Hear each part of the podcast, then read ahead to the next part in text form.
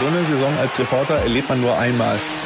Fußball Inside, der Expertenpodcast. Da siehst du als Torhüter am Ende scheiße aus. Radioreporter Nils Halberscheid spricht mit den Sportredakteuren der WAZ. Mahlzeit zusammen. Die zweite Liga läuft ja schon wieder und in dieser Woche starten die ersten unserer Pottclubs wieder in die Spielzeit. Die dritte Liga und die Regionalliga West starten. Also Zeit für alle, die Kutten so langsam aber sicher mal zu bügeln, die Trikots auszupacken und in die Stadien zu pilgern. Also zumindest für alle von euch, die es mit MSV, RWO, RWE und Co. halten. Die Bochumer, Schalker und Dortmunder unter euch müssen sich noch etwas gedulden und können die Zeit damit überbrücken, zu schauen, was die Clubs so in der Vorbereitung treiben. Wir haben in der letzten Folge ja schon einen Blick ins Schalker Trainingslager geworfen. Da könnt ihr gerne mal reingucken. Einfach Fußball Inside beim Podcast-Anbieter eures Vertrauens öffnen und dann die letzte Folge hören. Timo Düngen und Andi Ernst haben da mal genau geschaut, was im Schalker Trainingslager so abgeht. Und am besten mein Tipp an dieser Stelle direkt ähm, unseren Podcast zu abonnieren, dann verpasst ihr sowas erst gar nicht mehr. Also gerne mal reinhören, ist sehr hörenswert. Und wenn wir uns natürlich die Schalker in der Vorbereitung angucken, ja, dann wollen wir natürlich auch gucken, was der BVB so treibt. Und dafür ist Dortmund-Experte Marian Laske heute im Podcast. Und du bist nicht wie gewohnt in der Studioatmosphäre unterwegs, sondern hast den Laptop auf aufgebaut, denn du bist mit in die Schweiz gereist. Tag, Marian. Hallo, freut mich. Na, also Du, du hast dich gerade tatsächlich im Hotelzimmer vor den Laptop geklemmt und das ist diese Reise in die Schweiz für die Dortmunder ja Tradition und ich glaube, du warst jetzt auch schon mehrmals mit den Dortmundern im Trainingslager, richtig? Genau, ich bin zum dritten Mal hier. Ich weiß gar nicht, wie häufig die Dortmunder schon hier waren, aber die fahren ja eigentlich äh, schon viele Jahre immer in die Schweiz in ein wirklich äh, wunderschönes Hotel, kann man nicht anders sagen. Also da sind die Spieler, nicht wir. aber da finden immer die Medientermine statt. Ähm, wurde wohl auch zum schönsten Hotel der Schweiz gewählt und das liegt zwischen Bergen ähm, in dem kleinen Kurort Bad Ragaz und mit dem Fahrrad kann man zum Fußballplatz fahren. Also es ist äh, auf jeden Fall sehr schön hier. Das muss man sagen. Also, ja, nimm uns mal so ein bisschen, ein bisschen mit. Kurort Bad Ragaz, das klingt ja so, als könnte man da so schon toll Urlaub machen. Warum fährt Dortmund immer wieder, warum fahren die Dortmunder immer wieder fürs Trainingslager dorthin? Warum sie das jetzt genau machen, weiß ich nicht. also, also wie jetzt, wie ursprünglich es zustande kam, dass, äh, dass Dortmund hingefahren ist. Meistens sind das ja auch Verträge, die man da mit den Hotels schließt, äh, weil es natürlich auch Werbung ist für den Ort und auch für das Hotel. Ähm, aber da weiß ich ehrlich gesagt nicht genau die Hintergründe, also wie das genau zustande kam. Was es aber auf jeden Fall so ist, dass die Dortmunder halt wissen, dass sie hier optimale Trainingsbedingungen haben. Das sind im Prinzip zwei super Fußballplätze die im Top-Zustand sind. Ähm, man kann halt, wie gesagt, irgendwie in fünf Minuten vom Hotel mit dem Fahrrad zum Trainingsplatz fahren. Ähm, andere Mannschaften sind hier in der Nähe, gegen die man Testspiele machen kann. Das Hotel ist sowieso wunderbar und ähm, ja, deswegen gibt es für Dortmund keinen Grund, hier nicht hinzufahren, sondern im Gegenteil, die fühlen sich hier sehr wohl und ähm, bereiten sich deswegen hier immer wieder auf die Saison vor. Wie ist das als Reporter? Du hast gerade schon gesagt, du bist jetzt nicht im Premium-Hotel mit dabei, aber bist du trotzdem nah dran? Ich sehe nur immer in der WAZ, du haust einen Artikel nach dem anderen aus dem Trainingslager raus. Ich habe das Gefühl, sekündlich ploppt da was Neues auf. Könnt ihr euch ja auch gerne mal reinklicken, wenn ihr ein bisschen was aus dem Trainingslager nachlesen wollt. Ähm, wie läuft's genau ab als Reporter im, im, im Trainingscamp? Bekommst du viel Zeit mit den Spielern, mit dem Staff zu reden oder ist das eher so, dass du Zaungast bist und nebenbei stehst? Wie läuft das aus Reportersicht so tagtäglich? da ab in Bad Ragaz? Also in jedem Fall hat man in so einem Trainingslager schon den besten Zugang zum Verein, zu den äh, Spielern, zu den Verantwortlichen, weil halt alle in relativ entspannter Atmosphäre hier sind und hier arbeiten und auch zugänglich sind. Es findet halt ähm, im Prinzip jeden Tag eine Medienrunde statt, wo jetzt in, diesem, in dieser Woche eigentlich vor allen Dingen die Neuzugänge gesprochen haben, die ja sehr prominent sind, aber auch schon Sebastian Kehl und der Trainer. Ähm, man darf beim Training zuschauen, allerdings nicht bei allen. Also da ist Edin Terzic ein bisschen strenger als andere Trainer vor ihm. Er ähm, versucht schon auch äh, ja, geheime Trainingseinheiten, in Anführungsstrichen geheim, aber auf jeden Fall Trainingseinheiten, wo niemand zuschaut, durchzuführen. Ähm, ja, und ähm, so ist man also schon relativ eng dran, aber natürlich versucht ein Bundesligist auch immer klar die Grenze zu ziehen. Also wir dürfen jetzt nicht ins Hotel, in die Lobby. Äh, wir sollen jetzt nicht die Spieler irgendwie anquatschen im, im oder am Hotel. Ähm, da versucht so ein Verein, und das ist, kann ich auch verstehen, also da versucht ein Verein schon eine klare Grenze zu ziehen. Ähm, und damit es jetzt nicht überhand nimmt und ähm, die Spieler hier halt auch in Ruhe trainieren können. Ähm, aber wenn ich jetzt, also für wen sich das finde ich auch sehr lohnt, ist eigentlich für Fans. Also wenn man jetzt wirklich ein Fan ist, der einmal so an die Spieler rankommen will, dann ist hier die größte Chance, weil die halt tatsächlich bei den Trainingseinheiten noch alle kommen zum Autogramm schreiben, Fotos machen, aber halt auch beim Fahrrad äh, kann man die mal fragen, dann halten sie mal an und machen ein Foto. Also ähm, hier ist eigentlich schon so der Ort, wo man am nächsten an so eine Mannschaft rankommt. Wenn ich das jetzt so im Alltag am Dortmunder Trainingsgelände ist es ja für Fans ganz schwierig, irgendwie an die Spieler ranzukommen. Ähm, da ist das ja eigentlich schon hm, eine ganz gute Sache. Gelebte Fannähe in der Schweiz also bei Borussia Dortmund. Ziemlich coole Sache. Du sprichst gerade die Medienrunden an, die im Prinzip täglich stattfinden. Ähm, ich kann mir vorstellen, da war natürlich ein Gesprächsthema in den vergangenen Tagen zweifelsohne Sebastian Aller. Ähm, die Verpflichtung wurde ja im Dortmunder Umfeld und auch generell gefeiert, dieses Stürmers. Der ist ja von Ajax rübergekommen. Ähm, und für ihn hat's direkt zum Start im Trainingscamp eine richtig üble Diagnose gegeben. Erzähl gerade bitte nochmal, Marian. Ähm, ja, genau. Also er war ja tatsächlich noch am Sonntag bei uns ähm, auf der Terrasse im äh, Mannschaftshotel und hat da unsere Fragen beantwortet und war da eigentlich noch äh, ja, sehr zuversichtlich. Ist eigentlich ein ganz lockerer, lustiger Typ, der auch mal mit einer Gegenfrage kontert oder auch mal äh, irgendwie einen selbstbewussten Spruch äh, loslässt. Und ja, einen Tag später, dann abends, kam halt um 22.55 Uhr auf einmal die Nachricht, dass bei ihm ein Hodentumor gefunden wurde. Ähm, und er hatte da die Schweiz schon wieder verlassen, also ist jetzt nach Dortmund gereist und wird da weiter untersucht. Da geht es ja jetzt vor allen Dingen darum, ob das Krebs ist. Ähm, es gibt ja auch gutartige Tumore. Ähm, da weiß ich nicht genau, wann man die Diagnose erwarten kann, aber wahrscheinlich Anfang nächster okay. Woche. Das heißt, das wissen wir noch nicht genau, wir wissen noch nicht genau, wie schwer es ist, aber natürlich war es trotzdem erstmal ein Schock. Also für Mannschaft, für Spieler, aber jetzt auch für mich, weil ich finde ja schon, wenn man dann sowas hört von einem Menschen, ähm, der plötzlich so aus dem Alltag gerissen wird, ähm, dann merkt man ja schon, dass es äh, natürlich erstmal viel wichtigere Dinge gibt als Fußball, als Arbeit, als alles. Und ähm, ja, und dass man jetzt natürlich einfach erstmal hofft, dass das für ihn gut ausgeht. Das Gute ist, ähm, gut, man muss auch bei sowas immer vorsichtig sein, im Konjunktiv zu sprechen, aber tatsächlich, wir haben uns ja jetzt alle damit viel beschäftigt, ist es ähm, bei Hodenkrebs die Heilungschancen sehr, sehr gut und sehr, sehr hoch. Und äh, das ist ja dann so das, was einem dann erstmal Hoffnung macht. Aber wie gesagt, man weiß auch noch gar nicht, ob es Krebs ist und deswegen sollte man da jetzt auch nicht spekulieren. Ähm, auf jeden Fall hat es, glaube ich, schon hier jeden mitgenommen und mich persönlich auch und alle, die zuhören, das, was ich mir überlegt habe, dass man auf jeden Fall zur Vorsorge gehen sollte. Das mache ich also jetzt auch. Ja. Und ähm, ja, also es war schon, war schon ein Dämpfer hier in, in diese ganze Euphorie, äh, die ja irgendwie der Verein hatte durch die Neuzugänge, dadurch, dass es auch man das Gefühl hat, es läuft ganz gut. Ähm, ja, äh, du sprichst gerade über vorbeugende Maßnahmen. Wie war es denn? Wie, wie kam es denn bei Aller jetzt überhaupt dazu, dass rauskam, dass dort ein Tumor am Hoden ist? Ist das äh, Routineuntersuchung im Trainingslager? Hatte er Probleme? Was war da genau los? Nee, also eine Routineuntersuchung ist es nicht, aber es war, ähm, also deswegen ist es ja auch nicht beim Medizincheck, wobei man auch nicht weiß, ob da der Tumor schon da war. Also das kann wohl auch sehr schnell wachsen. Mhm. Der war ja vor ungefähr vier Wochen der Medizincheck. Aber da wurde es jetzt auf jeden Fall wohl nicht überprüft, auch wenn Dortmund das nicht so ganz äh, sagen wollte, aber äh, es deutet so darauf hin, dass man da jetzt nicht, nicht, über, nicht alles ge, äh, gescannt hat, was aber auch ganz normal ist. Ne? Also es wird jetzt nicht ein Spieler, da wird jetzt nicht eine Krebsvorsorge gemacht bei so einem, äh, bei so einem Medizincheck.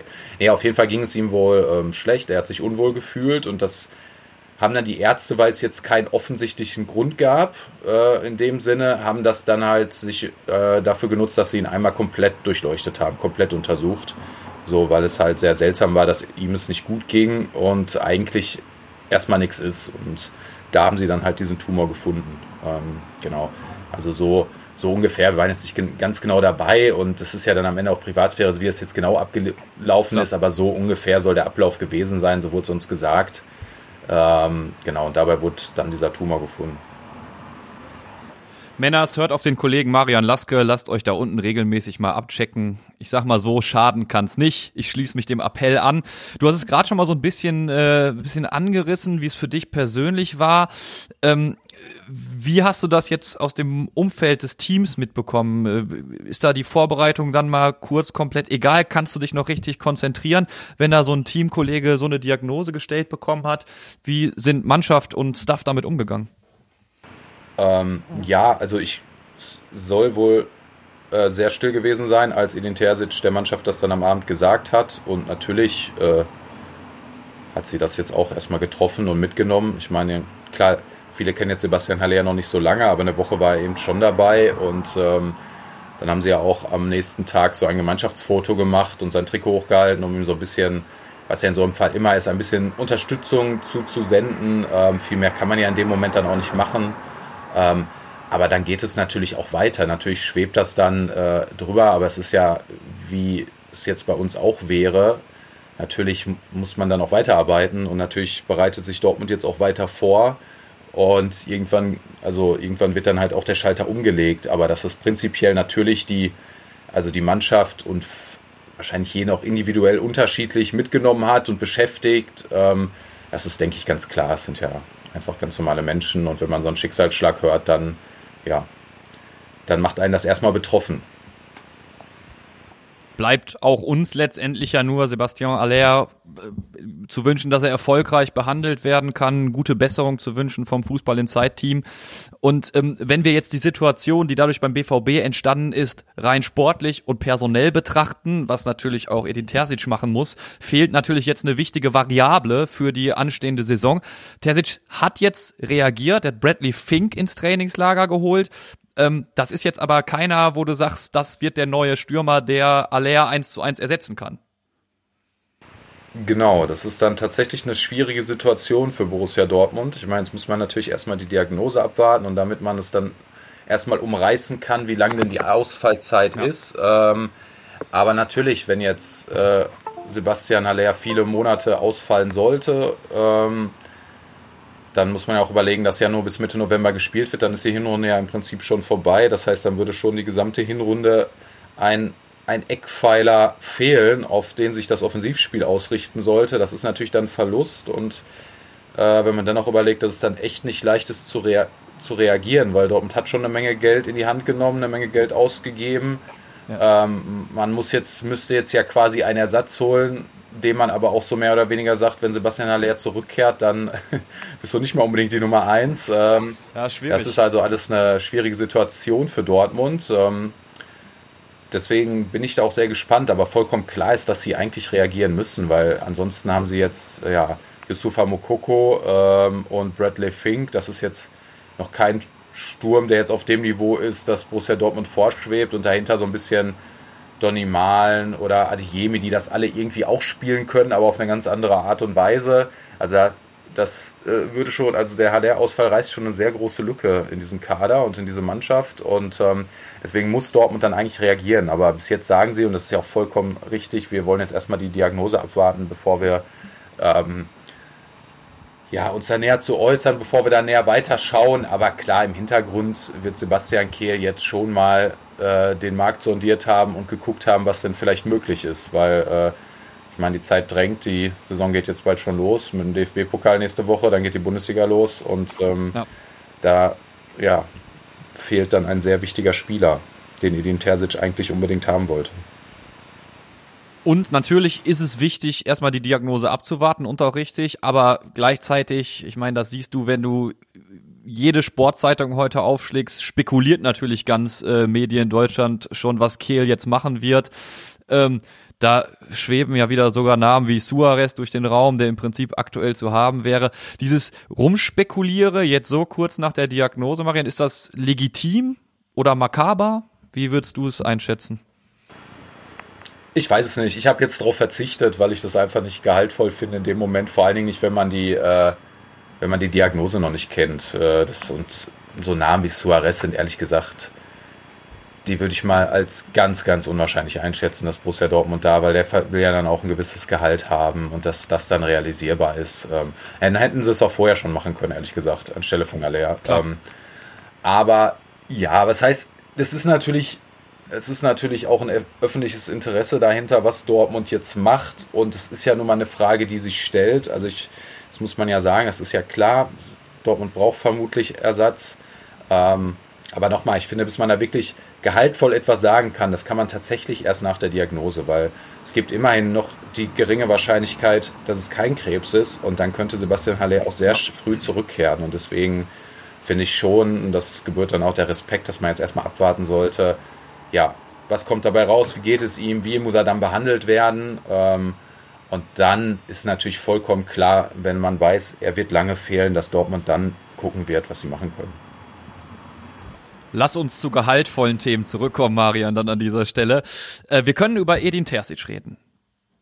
Mich würde interessieren, wie er sich vor seinem ersten oder vor seiner ersten hoffentlich kompletten Saison als Cheftrainer äh, im, im Trainingslager macht. Äh, wie suchst, siehst du ihn im Vergleich auch vielleicht zu seinem Vorgänger Rose? Macht er irgendwas grundsätzlich anders? Nimmt er die Arbeit von seinem Vorgänger und baut sie weiter aus? Was lässt sich da im Trainingscamp schon erkennen? Also was sich auf jeden Fall erkennen lässt, ist, dass es sehr, sehr intensiv und äh, aggressiv, aber im positiven Sinne ist. Also dieses Dafür steht Edin Terzic ja auch, dass er ja Zug, so sagt man ja, in die Einheiten kriegen will. Das macht er. Also das ist natürlich immer nur ein Gefühl, aber ein Gefühl von den Trainingslagern, die ich davor war, war es, glaube ich, nie so intensiv und nie so anstrengend für die Spieler. Ähm, also die werden ja schon auf ein ganz krasses Level gebracht. Äh, Nico Schlotterbeck hat sogar gestern gesagt, dass er fand, äh, dass er so etwas noch nicht erlebt hat. Und er hat immerhin beim SC Freiburg gespielt, wo man ja eigentlich denkt, der SC Freiburg kommt schon über Körperlichkeit. Also da ist es schon sehr, sehr intensiv. Ja. Ähm, das heißt, äh, ja, also es geht schon zur Sache. Ähm, das ist ein typisches Ter Terzic-Ding, das ist ihm auch ganz wichtig, dass er halt alle Spieler auf, auf so ein Top-Niveau bringt. Ähm, auch ein Beispiel Mats Hummels, der wirklich, äh, da dachte man ja, wenn man den mit, mit, der letzten Saison vergleicht, der ist jetzt auf einem absolut Top-Fitness-Level. Äh, bin ich auch sehr gespannt. Vielleicht äh, wird er doch noch eine sehr gute Saison spielen. Ähm, und ja, also das erkennt man natürlich. Ähm, und ansonsten ist es alles noch sehr früh. Also Edin Terzic schwebt auf jeden Fall ein dominierender Fußball vor. Das sagt er auch so, wobei er halt Dominanz immer so begreift, dass quasi der Gegner, also nicht unbedingt nur durch Ballbesitz, sondern dass seine Mannschaft bestimmt, was der Gegner macht. Und das kann auch sein, dass sich meine, seine Mannschaft mal zurückzieht, aber den Gegner dann in die Räume laufen lässt, in die sie, also in die sie ihn haben wollen und die sie ihn drängen wollen. Deswegen, ähm, das sind halt die Dinge, die jetzt Edin Terzic nach und nach einstudieren will, die taktischen Dinge, die Abläufe. Ähm, aber darüber steht halt das ganz große Wort Intensität und körperliche Fähigkeiten. Ähm, es wird ja auch immer gerne von Mentalität und Haltung gesprochen. Das bringt tatsächlich auch oh ja. immer wieder die Verantwortlichen ähm, hier in die Öffentlichkeit. Also die besprechen das selbst immer wieder an, dass denen das ganz wichtig ist. Auch in den Terzic sagt, dass ihm das ganz wichtig ist, ähm, dass also einfach wieder so eine gewisse Begeisterung entsteht, ein gewisser Zug. Ähm, und so versucht er das jetzt hier gerade anzugehen. Also wir haben auf der einen Seite, wie du das beschreibst, eine, eine, intensive Art Fußball zu spielen, aber gleichzeitig, wenn ich mir so die taktische Marschrichtung angucke, auch, auch einen ziemlich hohen Anspruch. Reicht so ein Trainingslager, um sowas reinzuschleifen oder ist das jetzt der Grundstein? Muss ich das so begreifen, dass das jetzt der Grundstein ist und dann die nächsten Wochen das Ganze immer weiter intensivieren sollen? Also siehst du das schon auf dem Papier? Wir werden ja gleich auch über das erste Testspiel direkt reden, ähm, äh, das es gegeben hat. Ähm, auf, auf welchem Weg, also wo, wie weit muss Dortmund noch gehen, bis Terzic, äh, Terzic, äh, Terzic sagt, äh, ihr habt meine Ansprüche jetzt erfüllt, Jungs. Ja, das ist natürlich was, was sich über die ganze Saison entwickelt. Also das jetzt natürlich, jetzt wird eine gewisse Grundlage erstmal körperlich geschafft und natürlich auch schon, dass er ein paar taktische Grunddinge der Mannschaft versucht zu vermitteln, aber dann äh, ist das natürlich ein Ablauf, der nach und nach in der Saison immer weitergeht. Das Schwierige ist natürlich, aber das ist immer so beim Spitzenverein, dass es irgendwann nur noch englische Wochen sind. Das heißt, da kann man eigentlich fast gar nicht mehr mit der Mannschaft richtig trainieren. Ähm, ich glaube, ab September geht das los. September, Oktober sind wirklich mhm. nur englische Wochen, weil ja dann schon die WM kommt. Von daher ähm, wird das dann eben auch eine sehr intensive, sehr anstrengende Zeit. Das heißt, da muss man die, das körperliche Level ganz hoch haben, damit man, ähm, damit man das schaffen kann. Und ja, dann ist es einfach eine kontinuierliche Arbeit. Ne? Immer wieder äh, der Mannschaft sagen, was einem vorschwebt. Es kommt ja auch immer ein bisschen auf den Gegner an, verschiedene Situationen. Äh, so erklärt er das immer, auf die er dann Antworten finden will. Ähm, ja, und ein paar Grunddinge, ein paar Grundkombinationen, wie man nach vorne kommen will, ob man über Außen oder über durch die Mitte aufbaut, ob man auch mal einen langen Ball einbaut. Das sind dann halt so die Dinge, wo er vor allen Dingen hinkommen wollte, war, dass Dortmund wieder mehr auf Halbfeldflanken setzt, weil das ist überhaupt Flanken bei Dortmund sehr wenig, aber Halbfeldflanken wirklich fast gar nicht. Und wenn man mal ein bisschen auf die Spitzenclubs guckt, dann sind sehr viele mit Halbfeldflanken erfolgreich. Ähm, aber das hat er natürlich auch noch so vor dem Hintergrund gesagt, ähm, dass er quasi mit Sebastian Haller arbeiten kann, weil der natürlich auch noch sehr kopfballstark ist. Ähm, aber definitiv ja. soll sich das Spiel ein bisschen auch in diese Richtung verschieben, dass das ein, eine neue Facette ist, die Dortmund in der letzten Saison eigentlich wirklich fast gar nicht hatte. Ja, da können ja auch die Neuzugänge mit dran arbeiten. Wir reden über Süle, über Schlotterbeck, über Karim Adeyemi. Ähm, wie sind die Neuen so drauf? Passen die gut zur Mannschaft? Haben sie sich gut eingefügt? Was ist dein Eindruck? Ähm, ja, ich glaube schon. Ähm, also Karim Adeyemi ist eher so der, ich glaube so der Typ Quatschkopf. Ist ja auch noch ein bisschen jünger, äh, äh, aber hat hier sicher ist sicherlich auch einer, der mal, äh, der hier schon seinen Anschluss findet und ja, Schlott, Süle und Schlotterbeck, alles an denen strahlt eigentlich auch, wenn sie mit Journalisten reden, aus, dass sie auf jeden Fall eine Führungsrolle übernehmen können, wollen, sollen in der Zukunft. Ähm, also da hat Dortmund, glaube ich, wirklich zwei, zwei Spieler verpflichtet, die auch das, also die Gesichter des Vereins werden können, wenn es denn vernünftig läuft, weil die wirklich auch äh, sich trauen, auch klar was zu sagen. Ich meine, Süle hat gesagt, ich bin hier hingekommen, um deutscher Meister zu werden, sonst wäre ich hier nicht hingekommen.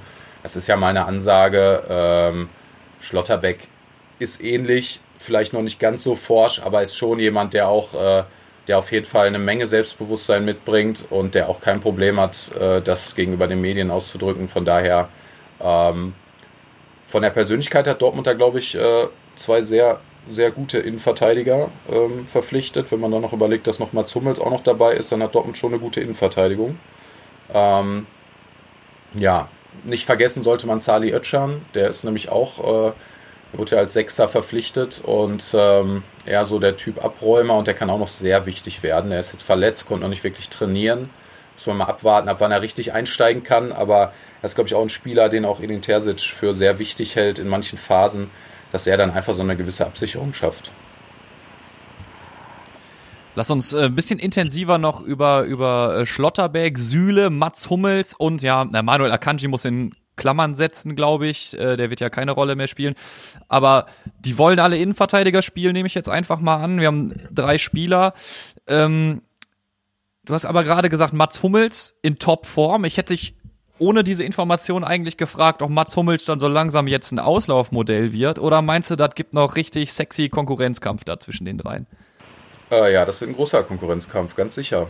Aber äh, dadurch, dass eben äh, man im September und Oktober wirklich nur englische Wochen haben, ist es vielleicht auch gar nicht so schlecht. Also ich meine, zwei Plätze für drei Innenverteidiger und es kann sich ja auch noch mal jemand verletzen, gerade bei so einer Belastung, ist dann, glaube ich, eigentlich schon, äh, schon nötig auch für diese Saison. Deswegen ist es eigentlich gar nicht so schlecht, drei solche Typen zu haben. Und ja, bei Matsumitz kann man auf jeden Fall sagen, dass der, also der geht es entspannt an, aber der will es schon noch mal wissen, der will es schon noch mal allen zeigen, dass es eben noch nicht, dass er eben noch kein Auslaufmodell ist in dieser Saison und wenn man ihn jetzt so sieht in der Verfassung und wie er trainiert, dann äh, merkt man auf jeden Fall, dass er alles dafür tut. Äh, klar, die Defizite, Tempodefizite und so bleiben, aber jeder weiß auch, dass Mats Hummels da schon immer sehr viel rausgeholt hat und mit ihm auf jeden Fall zu rechnen ist.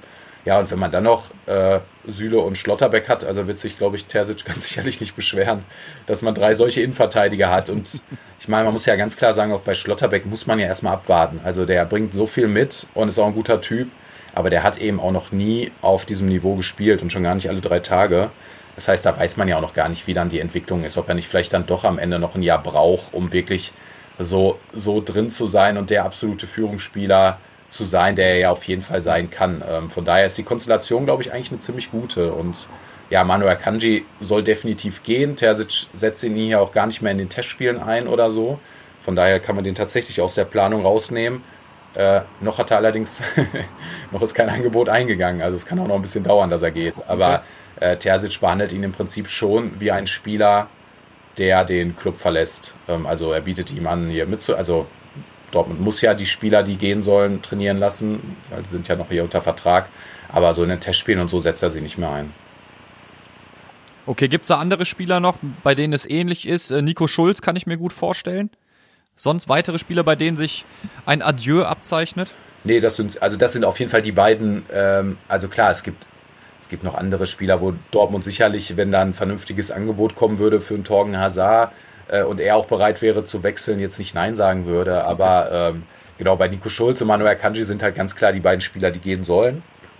Und die Terzic deswegen auch überhaupt nicht mehr einplant. Also er ist gar nicht sie irgendwie heranführt an die Mannschaft vermutlich mit dem Hintergedanken, dass es ja dann eh nichts bringt, wenn sie dann gehen. Also so, so würde ich das, ich das interpretieren. Ähm, ja, also beide trainieren mit, aber es ist vollkommen klar, in dieser Saison werden die keine Rolle mehr spielen.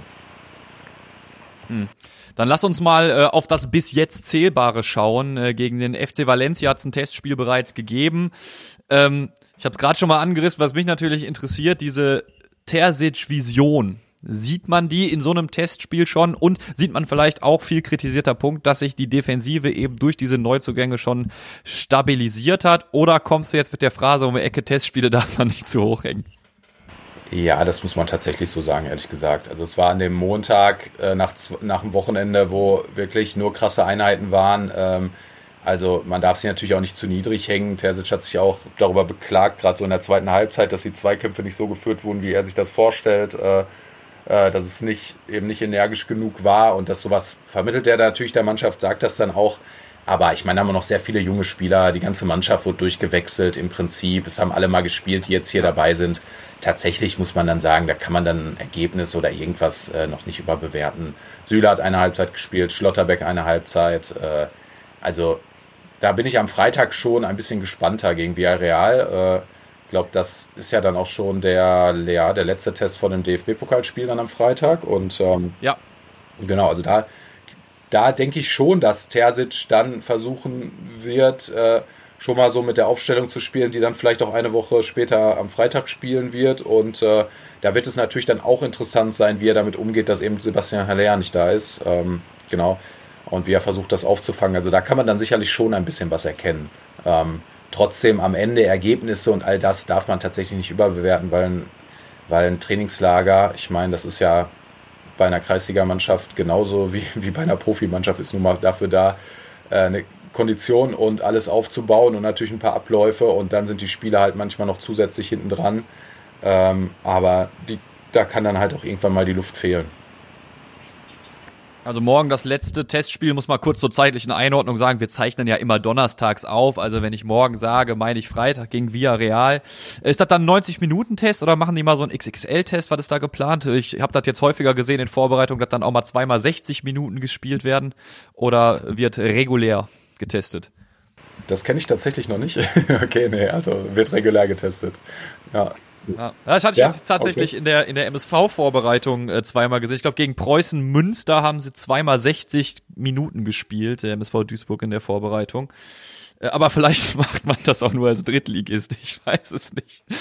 Ähm, lass uns dann, äh, ähm, wir gucken natürlich drauf, äh, wie das da morgen laufen wird, also am Freitag gegen Villarreal. Ähm, und dann ist ja Trainingslager eigentlich auch langsam, aber sicher schon so gut wie durch oder steht dann noch irgendwas zum Abschluss des Trainingslagers am Samstag auf der Agenda?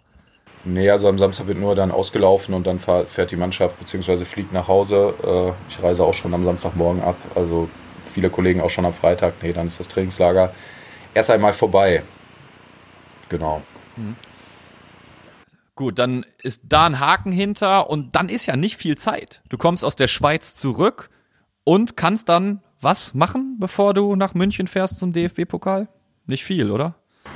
Ja, es geht. Ich meine, es ist immerhin noch eine Trainingswoche. Ich weiß nicht genau, das wird er uns noch sagen. Wahrscheinlich sind ein, zwei Tage dann frei, äh, um einmal durchzuschnaufen, aber dann ist es ja schon, ja. schon eine Trainingswoche. Das ist ja dann mehr Zeit als die meiste Zeit in der Saison, in der man immer nur so ein, zwei Tage hat bis zum nächsten Spiel.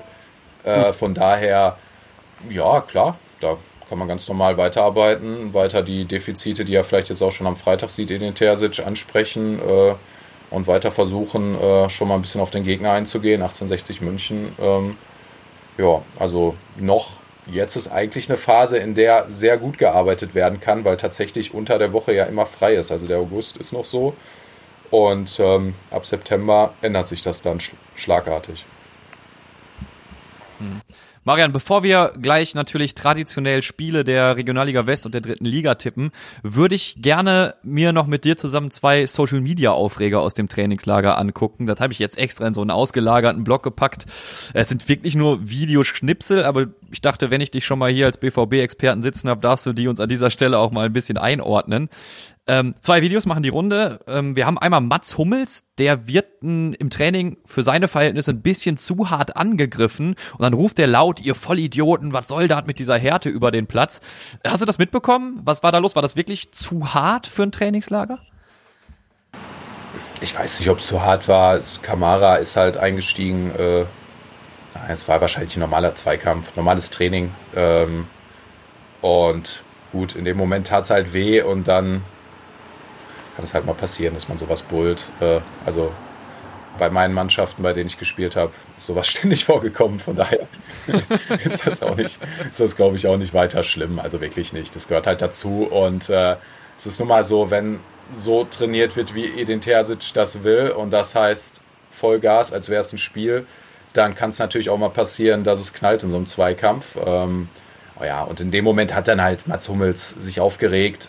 Wahrscheinlich lag es ein bisschen am Schmerz. Äh, wahrscheinlich fand das in dem Moment wirklich ein bisschen hart, weil er natürlich auch sich nicht verletzen will.